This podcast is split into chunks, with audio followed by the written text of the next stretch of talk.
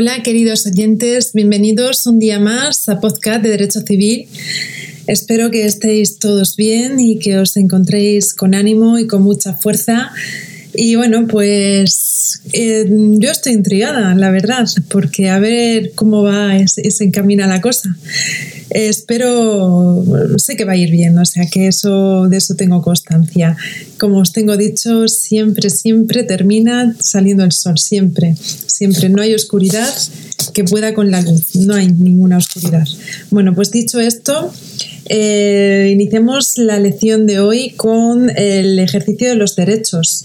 En esta, en esta lección vamos a ver dos puntos fundamentales. Por un lado, quién ejerce el derecho subjetivo y por otro lado, los límites del ejercicio de los derechos subjetivos, donde veremos los límites extrínsecos y los límites intrínsecos. Bueno, pues... Eh, el ejercicio de los derechos eh, se refiere a hacer uso del poder que comporta el derecho. En realidad también implicará la satisfacción de su titular. Los derechos son de un contenido muy variado, por ello el ejercicio es también muy distinto. Los derechos de crédito se ejercen, por ejemplo, eh, cobrando el precio. ¿no? El ejercicio puede ser bien facultativo, en el sentido de que admiten la renuncia, cabe la extinción por el transcurso del tiempo, si pasan unos plazos determinados, es el caso, por ejemplo, de los derechos patrimoniales, bien obligatorio, eh, que serían, por ejemplo, las potestades derivativas del derecho de familia o aquellas que se otorgan en beneficio de un tercero, o bien parcial, ¿no? que se ejercen, donde se ejercen alguna de las facultades que integran el derecho subjetivo. Por ejemplo, un contrato de arrendamiento. Bueno, pues dicho esto, vamos a ver quién ejerce el derecho subjetivo. Bueno, pues el ejercicio del derecho le corresponde, como norma general, al titular del derecho. El titular es quien tiene la legitimación para ejercer ese derecho, salvo excepción. Y aquí la ley, nuestro ordenamiento jurídico, lo deja muy claro. La única excepción es la de la representación, que actúa en nombre y por cuenta del titular. Con la representación se le otorga legitimación a una persona distinta para ejercer determinados derechos. Es una figura muy utilizada en la práctica. ¿Cuáles son los tipos de representación? Bueno, pues por su origen se puede hablar de representación voluntaria, donde tiene su origen, su origen en la voluntad de las partes. El interesado confiere a otro una autorización para actuar en su esfera personal, configurando totalmente la actuación del representante o apoderado. Y luego podemos hablar también de la representación legal, que tiene su origen en la propia ley. Es el mandato legal que, que encomienda a una persona la representación y administración de los bienes de otra, que no puede valerse por sí misma son los supuestos del nastiturus, ¿no? el incapacitado, el menor o el concursado. Luego está también la representación directa o actuación en nombre ajeno, que puede ser voluntaria o legal. En cualquiera de las dos formas, el representante actúa en nombre y por cuenta del representado, de forma que el resultado de la actuación o gestión que realiza incide o recae directamente en la esfera jurídico-personal del representado. En la representación directa quedan vinculados el representado eh, y el tercero mediante la representación del representante, por lo que los derechos y obligaciones que nacen de esa actuación inciden directamente en la esfera jurídico-personal del representado, ¿no? ingresan directamente en el patrimonio del representado como si él mismo hubiese realizado de forma directamente el negocio jurídico. ¿no?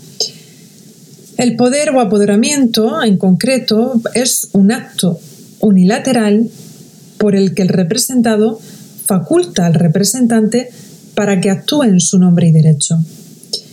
Es la base de la legitimación por la cual el representante actúa en representación del representado. Es un acto recepticio en el sentido de que mientras que no llegue al conocimiento el representante no tendrá efecto. E igualmente este apoderamiento puede ser especial en el sentido de que cuando se trate de uno o varios actos concretos o general por su contenido, ¿no? Cuando comprenda pues, una multiplicidad de actos o actuaciones como un poder de administración. Para determinados actos se requiere un poder específico como hipotecar, vender, transigir y para realizar cualquier acto de disposición. En este caso, el notario comprobará, comprobará la vigencia del poder, que estará vigente salvo que haya transcurrido un plazo establecido o si no, o si no está revocado. Y por otro lado, la suficiencia del poder, es decir, comprobará que el poder otorgado permite realizar ese acto determinado. Si el apoderado se excede en su actuación, es la teoría del falsus procurator. Si la ratifica, el representado se susana, se susana el defecto y el acto será válido desde su origen. Si no lo hace, si no hace, si no se susana, si no se ratifica, será anulable. Cuando se otorga, cuando se otorga este poder a un representante, si se trata de una representación voluntaria, se puede realizar el contrato consigo mismo si se le ha conferido ese poder específico. En la representación legal está prohibida la figura de la autocontratación, y eso hay también que tenerlo en cuenta. Eh, las personas jurídicas actúan a través de personas físicas. Es una representación orgánica porque tiene unos órganos. Es una representación en parte legal por ser una representación orgánica y en parte voluntaria, ¿no? porque se decide quién va a ser el representante.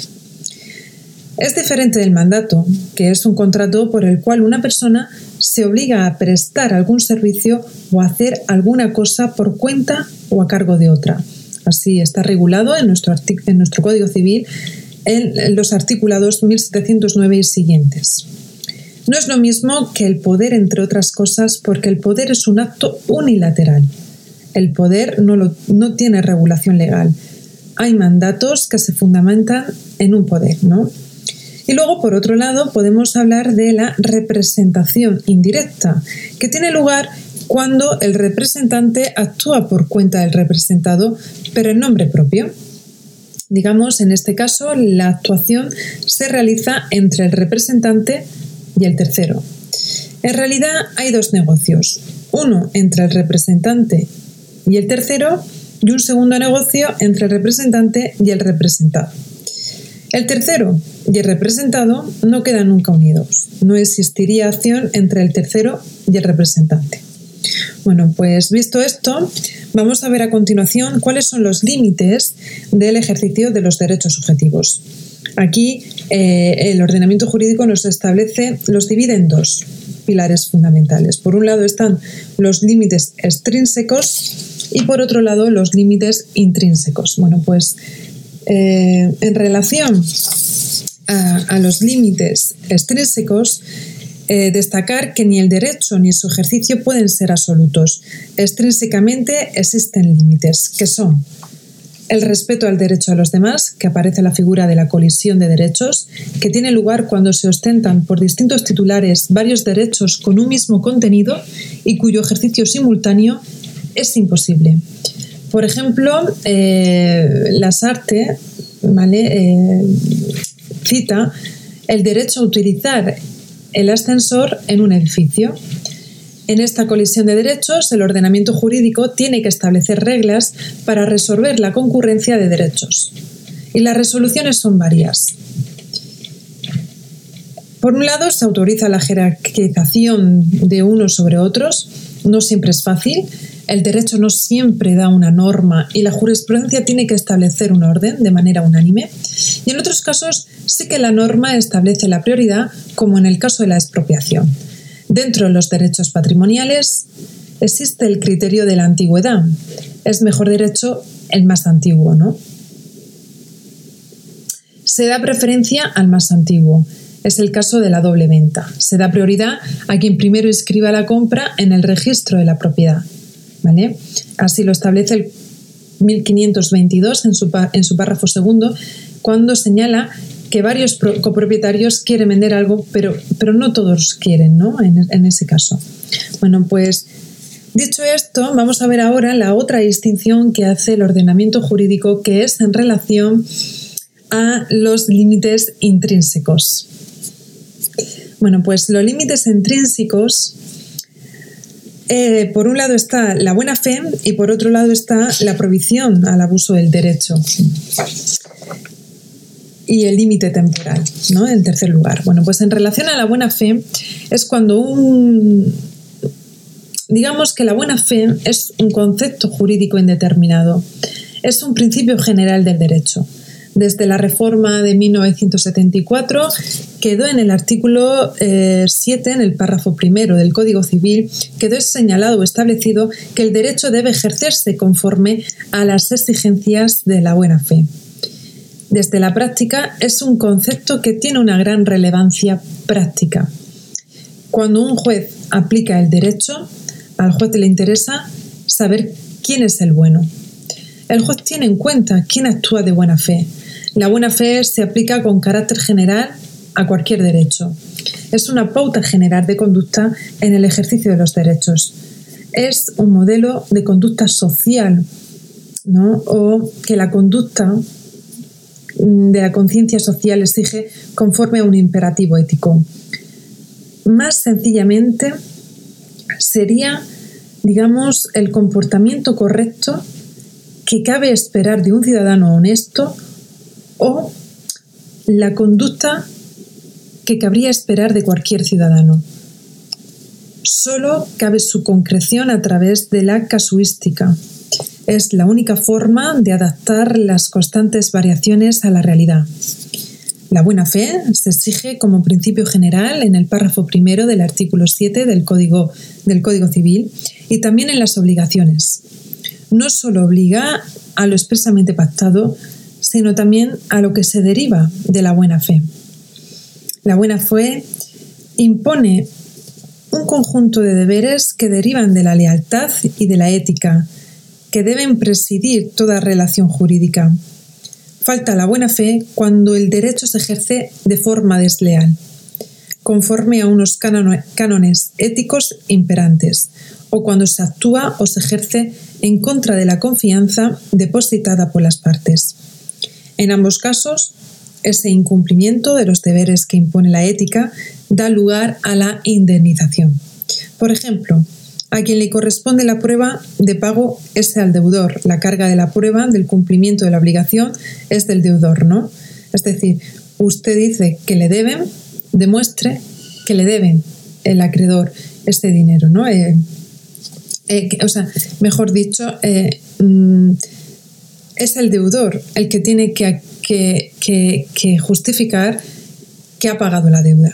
¿vale? El acreedor le requiere para su pago y si el deudor considera que la ha pagado previamente, tiene que probarlo.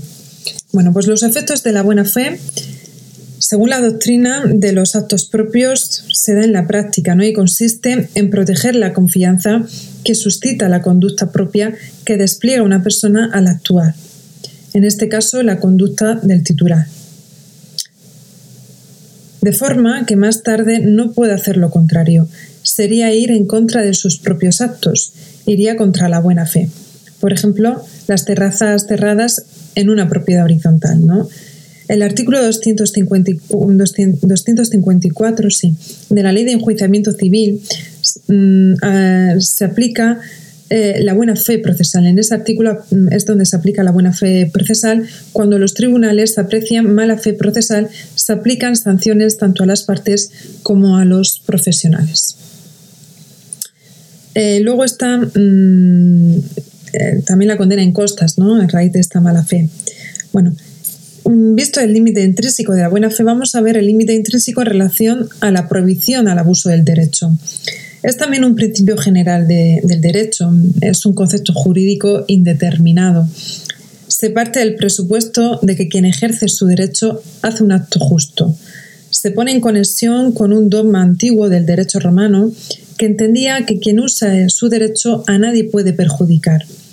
Más tarde, posteriormente, en la Edad Media, aparece la doctrina de la prohibición de los actos de emulación. Hay determinados actos que se suponen el ejercicio de un derecho, pero se realizan estos actos con el propósito inequívoco de causar un daño a otra persona. Estos actos de emulación deben ser prohibidos. Por ejemplo, dos personas tienen dos fincas colindantes y uno de los propietarios no vive allí. y ese empieza a almacenar estiércol sin ninguna finalidad. Pues en este caso estamos, eh, estamos ante un acto eh, de emulación que debe ser prohibido en todo, en todo concepto. ¿no?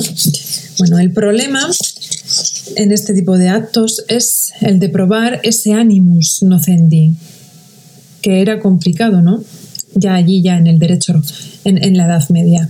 Lo que se hizo fue objetivar en alguna medida esta teoría y se pasó a entender que de la falta de utilidad del acto se infería la existencia de ese ánimo de perjudicar, convirtiéndose, por tanto, en un uso abusivo.